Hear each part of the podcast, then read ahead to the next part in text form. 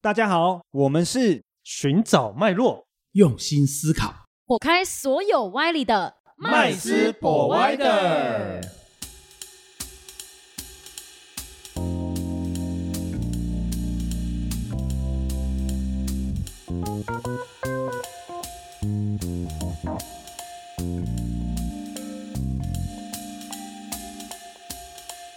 Hello，大家好，欢迎回到麦斯 Provider，我是麦斯。我是 Rich，哦，我们今天呢要讲一个大家应该是会很关心的主题，为什么哈？其实现在这个通膨的问题啊，越来越严重了哈，各个国家呢都有做一些措施哈。那也因为通膨的关系呢，所以是对股市的打击也相当的大哈。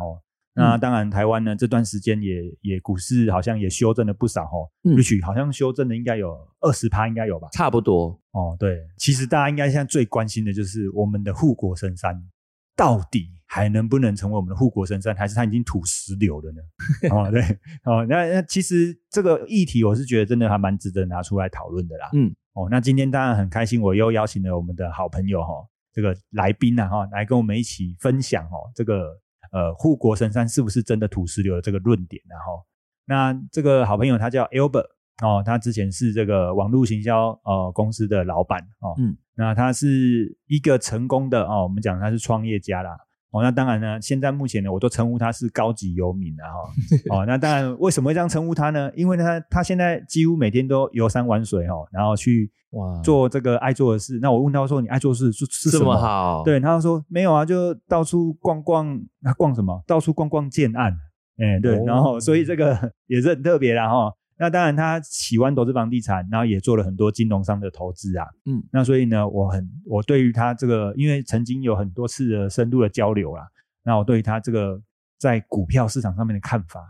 有特殊的见解，我觉得这这一点真的让我觉得也蛮蛮特别的。然后也希望借着这个机会，这个那让他来跟大家分享。哎嗯 Albert，可以麻烦你自我介绍一下吗？那那个很高兴今天来到 Max 的节目哈、那 Max 跟 Rich 还有听众大家好，我叫 Albert。呃，我个人在这个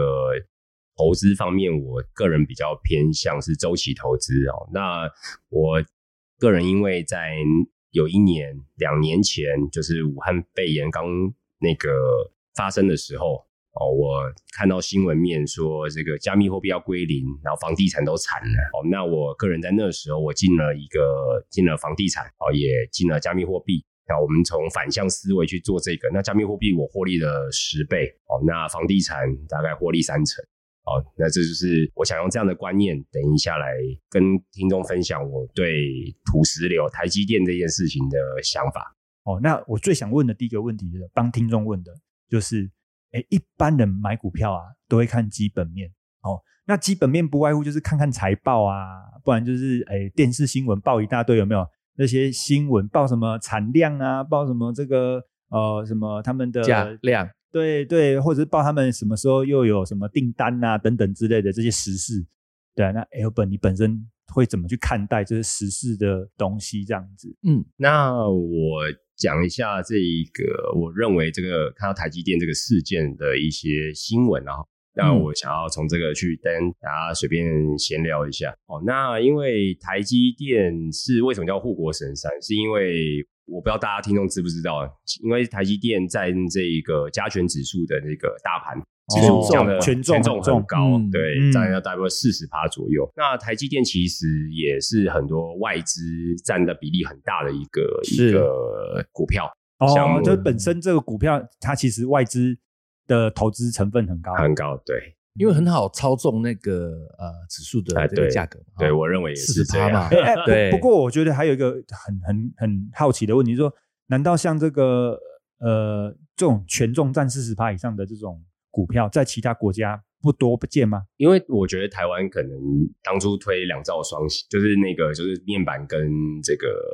那个晶片嗯对。那我觉得可能因为台积电应该是在台湾算是所谓的这个独占性比较高，所以超独特的超独特。嗯，它好的像不只是台湾欸耶前面就是说，台湾当初推这个，它是对啦对外资在台湾最看好的产业，应该就没是错没这错个四十 percent 有点夸张了。像我们都知道，韩国它的股市，它都是它都是属于国家级在培养的那没错个大企业业，对也没有任何一个一只股票、一只一家公司，它可以占到整个韩国指数的，甚至不要说四十 percent 啊，十 percent 以上都了不起了。对啊，所以其实台湾很真的特很别，殊超哦特别，好特别、嗯对，所以其实应该说外资在这上面的控盘应该蛮容易的，我觉得对。哦，那其实这一次台积电这样子的一个下跌，我觉得蛮特别的地方是说，因为台积电的财报都非常的好，嗯，可是利多并没有涨嘛，反而跌。那其实我我最近有看一个一些报道，就是台积电其实现在客户都是呃，可能是呃苹果对啊、呃然后 NVIDIA 呃、 NVIDIA 嗯然后博通啊，这 Broadcom 这些的是客户。那我最近就一直在思考一个点说。因为我们都看新闻，其实大大家看新闻的比较多啦。对啊，对啊，很没有多都几个看人新闻啊，对每天新闻这么多讯息，对对对啊应该没有几个人真的会去读基本面啊。我的感觉就是财报这些。对是，那我最近又看了一个新闻，我觉得蛮特别，就是大家都知道苹果出了一台新的 MacBook Air 嗯 N 然后 two 哦对晶，片、有有，嗯， N two 晶片。那我们一般都知道，新品上市的话，它你去马上去官网订购的话，就这个预购啊，等购等后期都会比较长，没错，嗯等后期都比较长。那我我我就去，我个人因为我一直没有我的电脑啊，我就想说，哎，那趁这个 N two 上市，我就跑去订购了一台。嗯，那我在七月底的时候去订购，哎，呃，可是我在八月一个礼拜后我就拿到货了。这么快，哎，不缺了吗？哦，对，哦完全没有等待期。那、那这不代表了一个什么意思呢？就是库存过多，嗯哦嗯库存过多，那晶片生意很好，可是终端客终端的客户库存过多，嗯，那代表接下来的财报难道还会这么好吗？这就是我一直有一个问号。哦，就是现在他新闻一直报说他的呃，就是生意订单这么多，嗯但是其实他的终端客户已经库存了，对，已经有很多的产品是库存的，是对，那那当然这个会影响到后面的几季的那个就是营收啊，一定会的啊，因为代表后面几季可能订单就不会这么好了，因为客户都是一整年 high run 直接下单嘛。嗯，对对，然后可是他可能他下单之后，他是按照他的那个销售的部分去去跟你要这个量嘛，对是，用对回推啦，回推推量制，对，嗯所以应该说台积电现在像我记得在上个月的，应该是这个月的财报在公布的时候，它还是成长，嗯，它还是成长，嗯，对所以股票一直在反弹嘛。嗯，没，错，对，那所以也有人问我说，这到底就是大家在聊天，到底是反弹还是反转？哦，嗯反弹还是反转，反弹差还很是多反哎、转？对啊，差很多，对啊。对啊，反弹的话是只是为了下一波下跌做酝酿而已、啊，是是是，所以我觉得这个东西就是我们有时候也要透过一些比较理性的面去探讨，去想一想说，诶，假如库存够过多的话，嗯呃，库存量很多，那就要客户就要消库存，对，嗯，那我还要需要这么多晶片的定的的量吗？嗯哼，哦，这就是我觉得这是从时事去看这一个基本面，这是嗯我的想法。嗯哼哦，，所以其实你你你看到一则这样的新闻的时候，你其实还是会去思考它后面可能会带来的延续性的效应的问题，而不是当下哎，我、很快就拿到咯。 对对，对，一般我们也不会想这么多，哎，就觉得说，哎，就是拿到这个东西了，那应该对啊。那我要看到新闻报，应该也是正常的。嗯那我是不是可以这样想哈？啊，我买台积电，对不对？一看到哎，诶订个手，订个苹果手机，马上拿到，那台积电该卖喽， 是这意思吗？呃，其实应该说，呃，股票是个周期性。对我觉得投资是周期，不是股票、欸，投资是周期性。嗯，是，那虽然长期股票都是往上，可是是一般都是急跌缓涨啦，哦，急对跌缓涨，涨。对对对，呃，就是其实只要看说股票这个部分，我们抱的一个心态是什么，我觉得这个是比较重要的。嗯，哦，心态其实是很重要，没错。哎，那像之前那个很有名的那个知名网红那个九妹，哦，她就在她的节目里面就有分享她对台积电的这个看法。不过我觉得也不算看法，就是信仰啊。 然后她在，她也是呃，在很高的价位就接了两次进场两次嘛，他都买了六六百八十，还六百七，是不是？啊对我啊记得150一次啊六百多， 130一次六百六百三的样子，三还可以啦，对。对啊，然后所以我没觉有买得六百其八，对，所以其实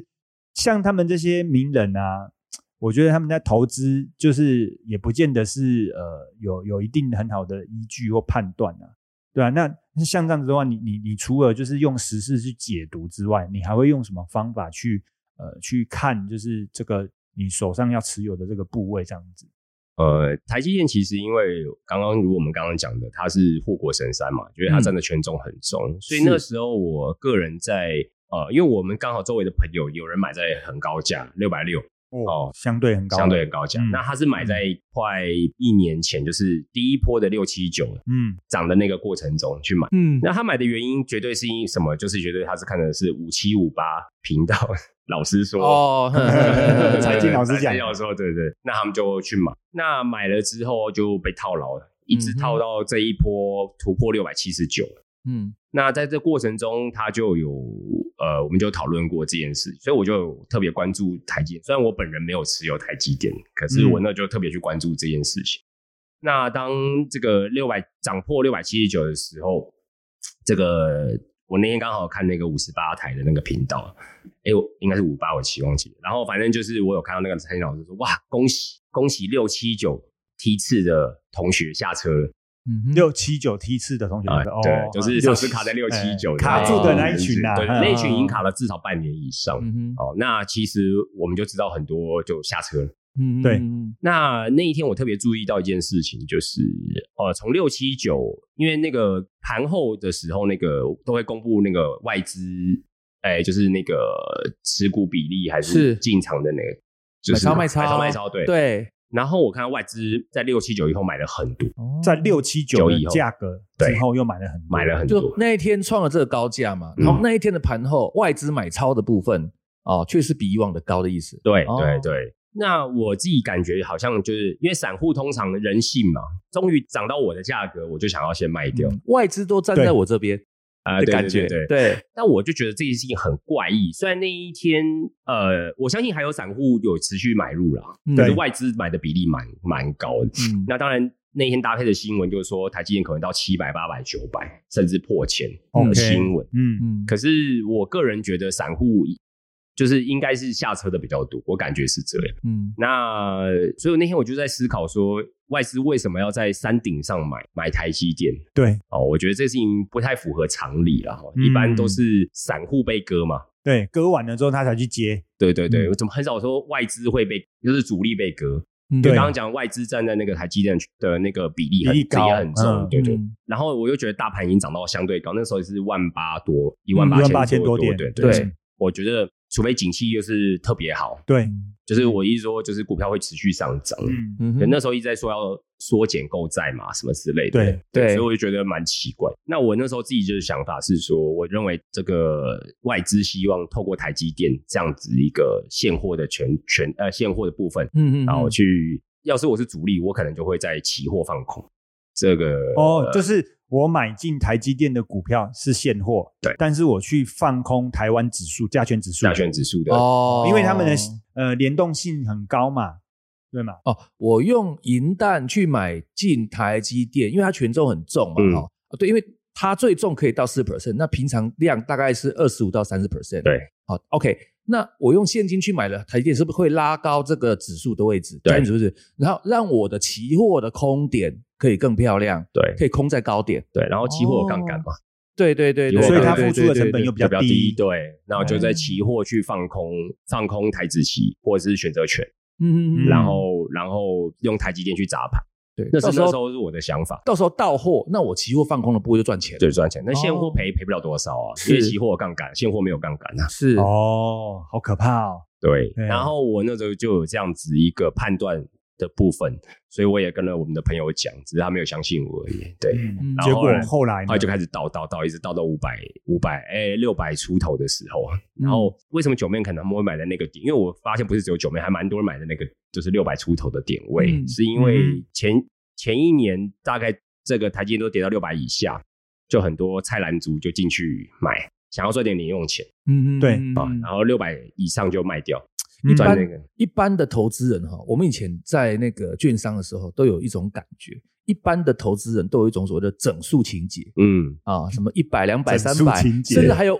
五的情节，对啊，九十五块、八十五块，嗯还有零的情节，对对对，都是这个整数关卡，对对对。所以去年被培养了一年，在六百上下买对，来所买以去。六百以下会让一般的股民觉得，哎，可以买是不可以是买可以买了？呃，对，因为我有一天去那个五去九九就疯狂了，对，我去银行，对对对然后银行的理财专员也跟我讲一样的事情，他说六百以下就可以买台积电，六百以上就卖掉就对了，连理财专员都跟我讲一样的事情。对，然后那时候跟我讲的是台积电跟那个 NVIDIA 啊，哦嗯，不不，讲讲错，那个那个 Net- Netflix 哦， Netflix 哦就是讯讯飞嘛，对不是讯那飞那网网飞飞，网飞对对对。然后他那时候 Netflix 也是惯性在四百以下就可以，就会有人就会买然后进。对，然后就四百以上就卖掉。嗯，哦，那你大家就可以关注一下 Netflix 后来的股价跌到两百多。嗯哼，哦，那我觉得这个就是一个主力，那时候我认为它就是一个思维的模式，因为很少嗯主力会买在高点。嗯然后那那他们在第一次六百跌下来的反弹，我看就跌反弹到六百四左右啦。嗯我这个精准的数字不太记得了，嗯然后六百四，那一定很多人就在这个，它因为六百四盘了很久，嗯哼很多人觉得应该跌了，就是好像差不多了，那就进场，嗯，好，然后再下杀一波，到这次又到了五百以下，四百多嘛，对那我觉得这就是因为不可能，假如一每天都跌的话，都可能都跌到零的啦，对啦，应该是不太可能每天跌啦，所以一定是会有这样的反弹。所以我觉得这个台积电事件其实是一个，我觉得就是我觉得买股票还是要考虑到零和游戏啊呀、哦，这个很重要。你这你讲这句话蛮，我觉得蛮对的，因为很多人是只看一面而已啊，只看一面，就是评估东西都是只有看表象啊，嗯哼，很少会去就是纵纵观全局去分析。像刚刚你讲的这个买买现货，然后砸那个砸期货这个事情，其实说实在话的，一般做股票的人哪会管这个？因为他会觉得期货风险很大，对，他都我很绝对单不会面碰。，对我连放空都不会去放空，对不对？他就只会觉得说我就是关注我的这只股票，它的它是到底有没有可以涨的素材？可是如果是台积电像这种全值这么重的股票的话，应该多多少少要看一下期货面啦。我觉得，因为嗯你你可能可以去稍微观察一下，呃，这个期货这边的啊、空单未平仓量嗯，啊、的这个增加或减少的情况，来去判定说到底现在我们讲外资主力啊、这个价格进场是有什么其他的目的吗？啊，阴谋到论底现在是半山腰呢，还是事实上现在是它已的经到的对封顶他啊了就是想在期货这边大肆放空的一个好嗯卖点。好、对这可能要先要现在看一下。嗯，不过讲到这些哈、我觉得话说回来哦，就是对于我们这种小资族啊、上班族来讲啊，我们有时候会很犹豫耶，到底听了这么多投资理财的，尤其是股票的这种节目，到底是真的每天就这样子哦，花一点时间，然后认真研究，然后买进卖出好呢，还是傻傻的存股？哦，就是挑好标的，做一个周期性的投资理财，然后存股。会比较好呢？对，那 Albert，你你的看法呢？呃，我其实我觉得投资不外乎就是呃股票嘛，然后房市嘛，嗯，房地产啊，或者是、当然有些人就跑去定存那些，不过因为现在定存可能赶不上通膨啊，所 以效果是可啊能是啊，效果可能不太一好直以来都赶不上啊。啊，对对哎一直对， 对，可能效果不太好。嗯，哦，所以人赚钱比较辛苦啦，但对人都希望钱赚钱啦。嗯对，嗯，那大部分的人跑去买房子，是因为他觉得有个房子在那边，我心里就觉得我有个家的感觉有。个踏实感，嗯哦，那我其实我也觉得买，因为人的，假如我们讲的是小资族的话，通常你很少又可以买房子，又可以买大量的股票啊，嗯，对，应该比较难啊。对啊，嗯那我觉得，可是呃，我就以买房子来，这这就以投资房地产这个事情来讨论股票这个事情好了。因为为什么买房地产？但我目前觉得，像现在房子涨这么高，嗯哦，那是不是好买好的买的时间点？那就不尽其然了。就是嗯通常我买房子会买在那个股灾啊，或者是金融危机的时候。对，哦，那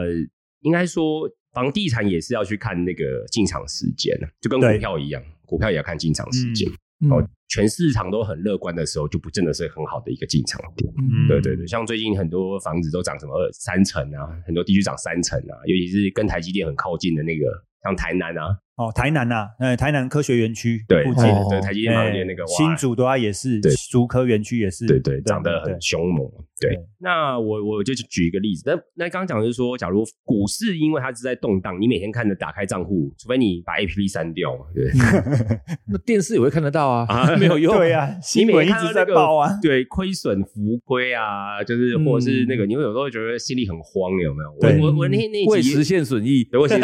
我听九妹就讲，她已经赔，她原本是